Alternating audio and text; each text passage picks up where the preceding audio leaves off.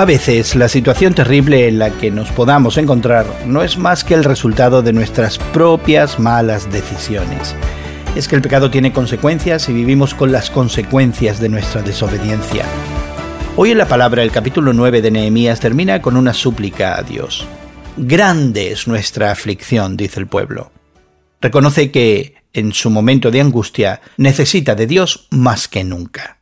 Desafortunadamente los israelitas no hicieron lo que el Señor les pidió y ahora se encontraban como esclavos en la tierra que se les dio a sus padres. Recuerdan que el Señor es un Dios que defiende a los débiles, algo que es un gran consuelo para los que se encuentran en circunstancias desesperadas. Ellos decían, estamos muy angustiados, y le piden al Señor que sea justamente quien ya había mostrado ser, Dios grande, poderoso y temible, que cumple su pacto de amor inagotable.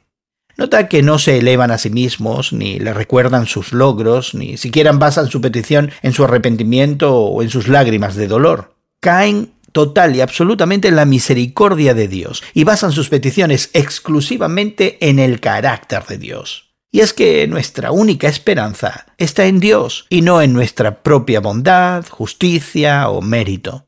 Así que cuando oramos, descansemos en el fundamento sólido de quien es Dios y nunca sobre las arenas movedizas de quienes somos nosotros. No importa en qué circunstancia te encuentres ahora, recuerda que Dios siempre es fiel incluso cuando tú no lo eres.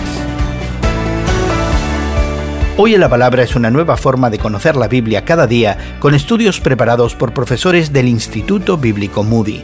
Encuentra Hoy en la Palabra en tu plataforma de podcast favorita. Más información en hoyenlapalabra.org.